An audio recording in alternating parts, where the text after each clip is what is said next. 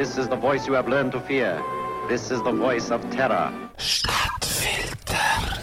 Die FEMA, das ist die US-amerikanische Federal Emergency Management Agency, die Koordinationsstelle für Katastrophenschutz.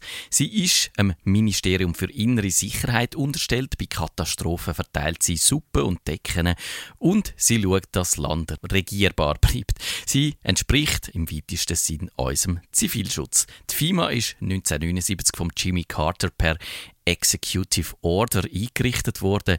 Sie hat bei Hurrikankatastrophen immer mal wieder eine schlechte Falle gemacht. Beim Hurricane Andrew 1992, aber vor allem beim Hurricane Katrina 2005. Die FIMA schlecht organisiert, aber eine Organisation, wie man sie auch in anderen Ländern findet. Könnte man meinen. Die FIMA kann die konstitutionelle Regierung außer Kraft setzen, wenn der nationale Notstand herrscht. Das hat schon der Agent Mulder in X-Files erfahren, aber es wird noch schlimmer. Neben einem Highway in Atlanta, Georgia, hat FIMA eine halbe Million Plastiksärge gelagert. Jeder, der auf dieser Straße vorbeifährt, kann die sehen. Warum braucht die FIMA so viel Särge? Und warum wenn wir schon bei diesen Fragen sind, warum braucht FIMA 600 Gefangenenlager? Die sind gefilmt worden, im Fernsehen gezeigt worden. Es sind Gelände, wo mit Stacheldraht umzäunt sind. Es gibt Wachtürme und alles, was es für so ein Lager braucht. Die Lager sind 2009 vom Kongress durch den National Emergency Center Establishment Act eingerichtet worden. Im Gesetz steht, die Notfalllager sägen dazu da, bei Katastrophen Leute unterzubringen, medizinische Versorgung zu gewährleisten und humanitäre Unterstützung zu bieten. Aber warum, fragen viele, braucht es einen Wachtürm, Stacheldraht und doppelte Wände? Und warum sind die Lager so weit ab vom Schuss? Es sind so eine Art Konzentrationslager, sagen die Verschwörungstheoretiker.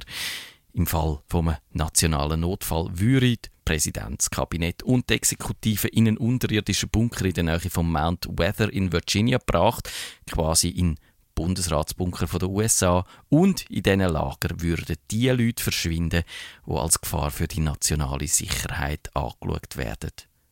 Ein Autor namens B.A. Brooks hat das Buch Things You Never Knew About FEMA geschrieben und der sagt, wir alle, also gemeint sind jetzt nicht wir alle, sondern wir alle Amerikaner, sind alle auf einer roten oder auf einer blauen Liste. Oder auf einer gelben vielleicht auch noch. Die rote Liste, dort stehen die Find von der neuen Weltordnung drauf. Das sind Führer von patriotischen Gruppen, Minister, die kein Blatt vor das Maul nehmen und Fernsehmoderatoren mit einer grossen Klappe.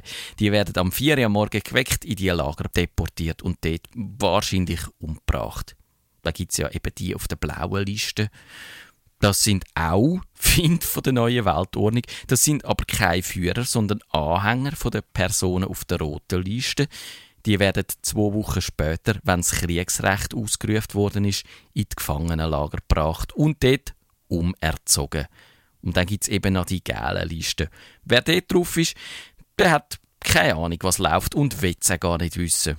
Dort, also denen, auf dieser gelben Liste, denen wird gesagt, was die sollen machen und die machen es auch. Fertig. Die FIMA ist, wir ahnen es so langsam, eine Tarnorganisation. Die eigentliche Aufgabe ist, New World Order in Kraft setzen und die Nordamerikanische Union auszurufen.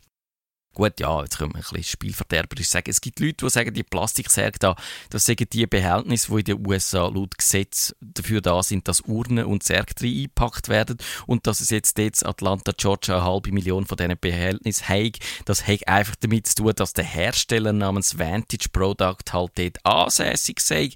Und es gibt auch Skeptiker, die sagen, viele von diesen FIMA-Lagern, ja, sind gar kein Lager, sondern zum Beispiel Bahndepot, wo ja einfach Eisenbahnzüge geflickt werden werden. Kann man die Bedenken zerstreuen? Ihr wisst, das ist eine rhetorische Frage. Nein, natürlich nicht. Die FIMA hat Recht, wo sich nicht mit dem Bürgerrecht vertragen. Der US-Präsident Reagan, der Ronnie, hat über die Rolle der FIMA nachgedacht, wo 1985 die Invasion in Nicaragua im Raum gestanden ist. Da wären Dissidenten dann vielleicht eben doch in Lager gelandet, damit sie nicht Aufstände im eigenen Land anzetteln.